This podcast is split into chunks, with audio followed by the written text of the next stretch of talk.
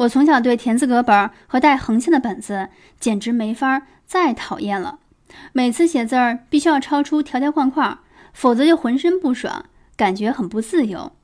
长大后看见格子类的东西，扭头就走。最近读书，聪明人都用方格笔记本，之后被深深影响，投资了一百块买了好几个方格本用起来，连家里桌布都买了方格系列了。如果是纯文字的梳理。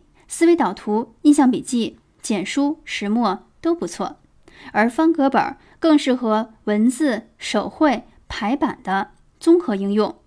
每一页上已经有了横线、纵线，不像白纸老是把使用者吓走。你只需要往里面填主题、文字、草图，就可以形成一篇文案、方案、PPT 的初稿。方格本比空白本更容易用完，使用过程更愉悦，让人能提高自信。